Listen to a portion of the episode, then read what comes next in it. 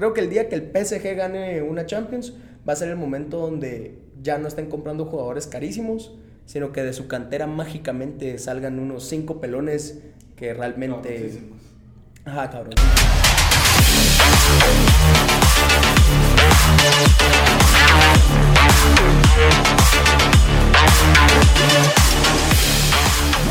Buenas gente, bienvenidos a un nuevo episodio de Alto Voltaje. Pablo, ¿cómo estás? Re bien, ¿y vos cómo vas? De a huevo, bro, la verdad. Cuando Nos tomamos un hiatus algo grande, ¿va? Cabal. Y no, de ¿saben semana, fue la Semana Santa.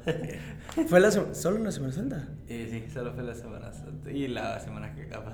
Fue- fueron dos semanas de Semana Santa. De Semana Sí, y lo peor es que sí grabamos. O sea, sí habían episodios, ¿saben? Solo ya Solo quedaron. somos un poco irresponsables. Cabal, ya están outdated, entonces ya no, ya no vale la pena subirlo. Pero ¿de qué vamos a hablar hoy? ¿De qué vamos a hablar hoy? Tenemos temas interesantes, siento que Hoy- tenemos temas interesantes. ¿Con qué querés empezar? Con. Vamos de suavecito a intenso. Va, la Superliga. La Superliga. ¿Qué pensás? Vámonos. Superliga de fútbol. Va, para los que no sepan, la que no creo que no van a saber porque pues es, es grande, pero para los que no sepan, la Superliga es la nueva competición, la nueva competencia, el nuevo torneo que están creando 12 clubes de Europa, de los más poderosos, con espacio para 3 clubes fundadores más y 5 invitacionales. Este se va a dividir en grupos de 10 y los cuatro primeros pasan a la ronda de KO y uno más. Eh, eso no interesa, solo era para medio entender el sistema. El problema es de que ahora la UEFA y la FIFA están en contra de, este, de la Superliga porque van a perder su pedazo del pisto. Porque ahora todos los derechos de transmisión televisiva van a ir a los clubes. Mira, personalmente sí me pone un poquito como decepcionado, digamos, en el sentido de, ah, bueno, sí, o sea, eh, yo siempre he alegado que los nuevos clubes, así como el Manchester City, el Chelsea, el PSG, los clubes que pues tienen un jeque o un magnate detrás, pues a mí no me gusta que ganen torneos grandes, porque Pero decime si no, esta parece que va a ser la del PSG. esta Champions que viene, mm, si llegan contra el Madrid la pierden, por la ley de, de historia sobre pisto. No es una ley de verdad, pues, obviamente, pero es una ley que yo me invi- Pero decime si no, si no. Están, este año por fin están dando una buena cara. Pues el año pasado llegaron a la final y llegaron a la final bien. Ajá. Hasta no hacer nada en contra el Bayern, pues, pero la verdad, yo siento que, que si llegan a la final, si no lo saca el City, que es lo más posible que si lleguen a la final otra vez, pierden contra el Madrid.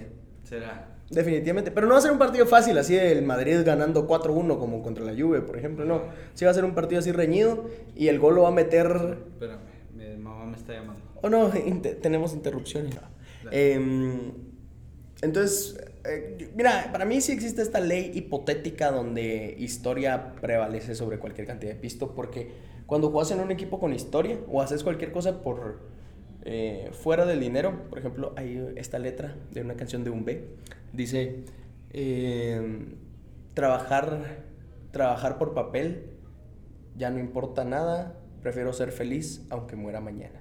Y yo creo que, obviamente, no importa en qué club grandísimo de Europa estés jugando, ganas pistarrajales, pues, a huevos. Pero es diferente que te fichen así como, eh, no, Mbappé, venite, vas a ser el, el- el niño mejor pagado del- de Europa, a que te digan así como, mira, vas a jugar en el Real Madrid.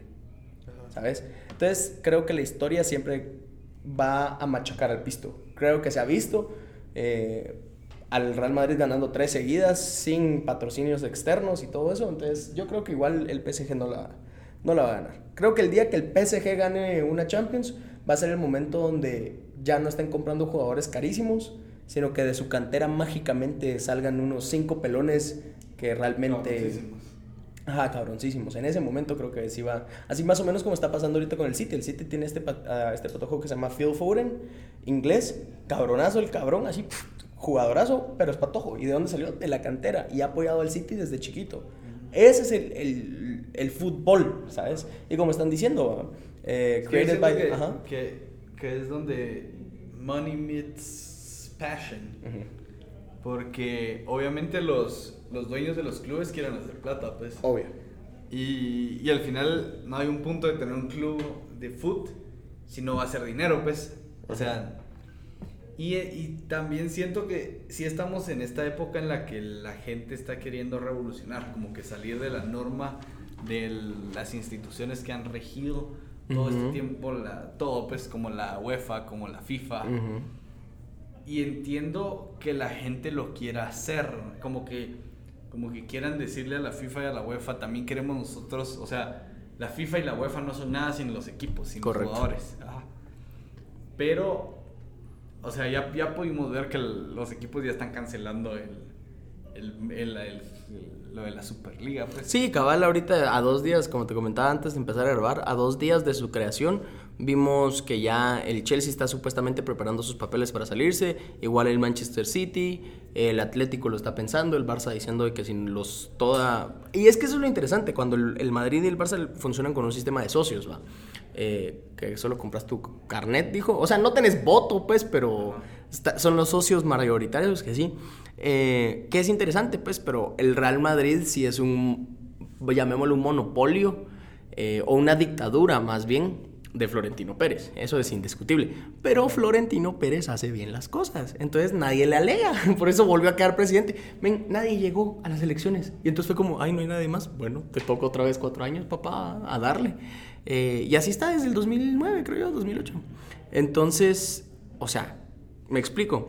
Pero yo creo que sí es un problema porque primero es la Superliga es, si no estoy mal, es patrocinada por americanos, ni siquiera europeos.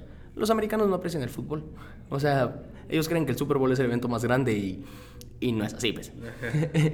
Eh, entonces, mm, es solo por pisto. Y creo que se podría solucionar mejor manteniendo el, el nuevo sistema que la UEFA quería implementar de, de 36 equipos sobre 28, creo que son, no me acuerdo cuántos son. Eh, está interesante, pues, porque es más equipos chiquitos que pueden venir a participar, pero sí debería de dar un poquito más, una tajada más grande de los derechos televisivos a los equipos, eso sí. Eh, no creo que se vaya a completar la Superliga, la verdad, más ahorita con equipos como el Chelsea y el City supuestamente saliéndose. Eh, Yo creo que va a ser como una pauta, como que Como- la gente va a empezar, tal vez va a salir otra en un par de años bien planificada. Ah, o sea, como que, ah, esto solo fue como para el huevón, decís vos. Mm, Como que tirarle la huevona a la FIFA y a la UEFA de que, o cambian o nos vamos, digamos. ajá. O Puede sea, ser. No son un monopolio, pues. La- o sea, la UEFA y la FIFA no son nada sin, sin Messi, sin Cristiano, sin Sí. Griezmann. O sea, mira, O sea, ¿qué, ¿qué pasaría si el Mundial del otro año no lo jugara Griezmann, no lo jugara Mbappé, no jugara Messi, no jugara Cristiano? yo, no- yo no sé si vería. O sea, vería yo sí dije, o sea, si se completa la Superliga, y lo digo aquí en, en ¿cómo se dice? En record, eh, yo no vería, trataría lo más posible de no ver los partidos de la Superliga, porque estoy en contra de que algo tan bonito, ah, yo encuentro el fútbol bien bonito, eh, se haga por pisto, pues, ¿sabes?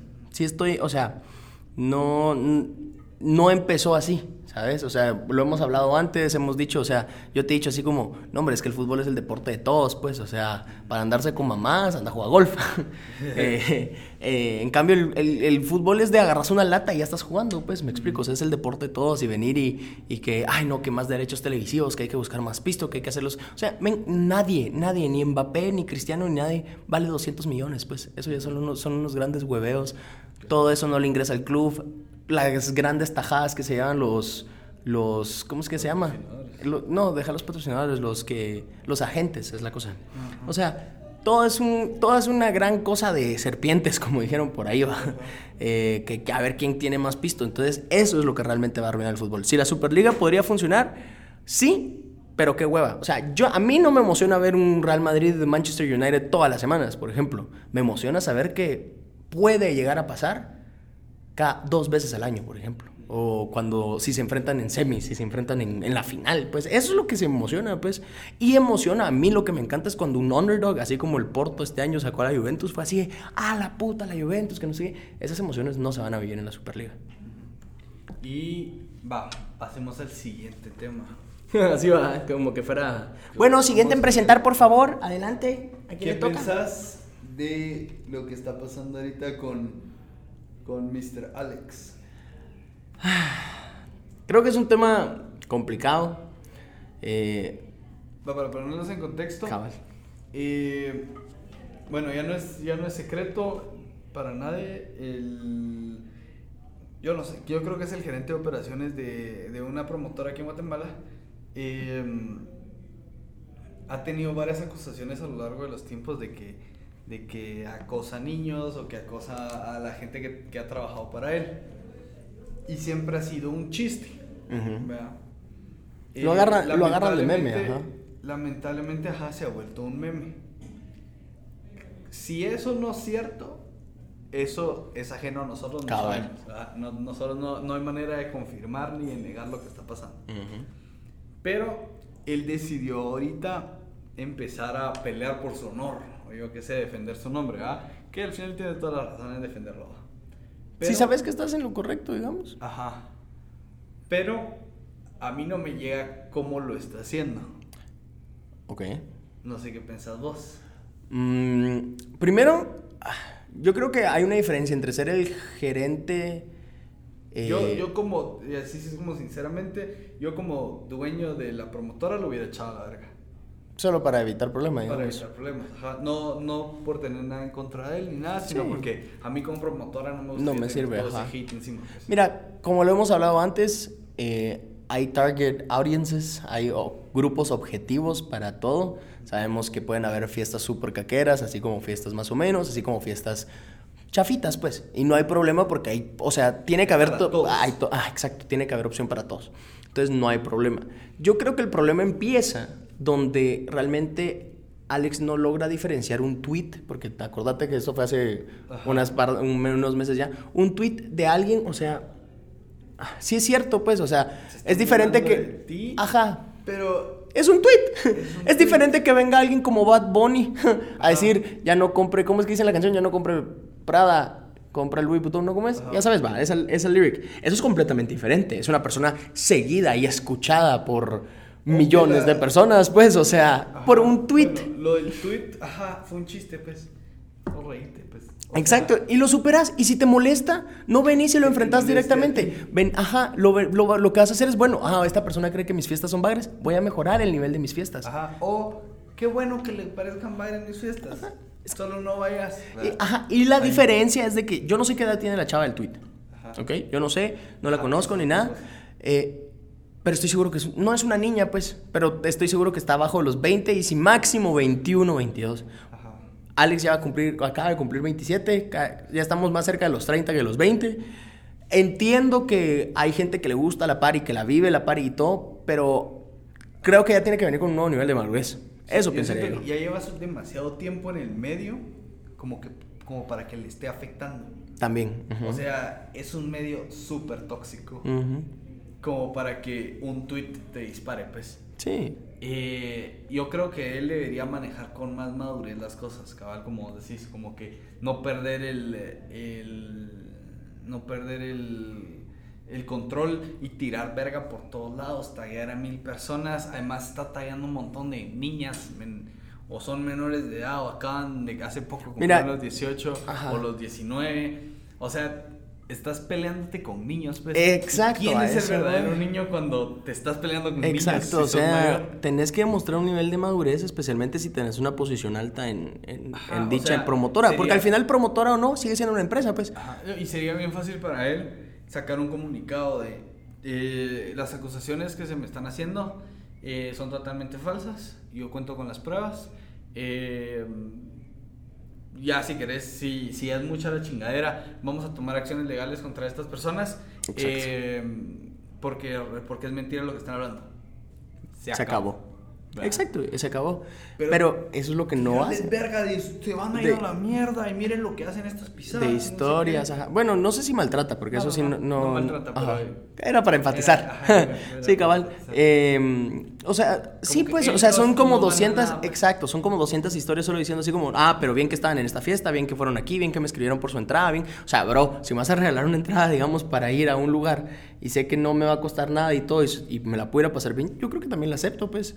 Ajá. Me explico, o sea, ¿cuál. eh, El verdadero problema aquí es es que es, ay, no quiero decir como si es una situación de clasismo o no, realmente no, no creo que no la describiría así, no. pero eh, él tiene que venir y demostrar, Es más como falta de madurez. sí, él tiene que venir y demostrar, o sea, bueno, este es el nivel, o sea, por ejemplo, es lo que querés demostrar. Ya sos un empresario de alto nivel. Exacto, querés venir y demostrar que te das reata con niños para que te sigan molestando, Eso es lo que va a pasar.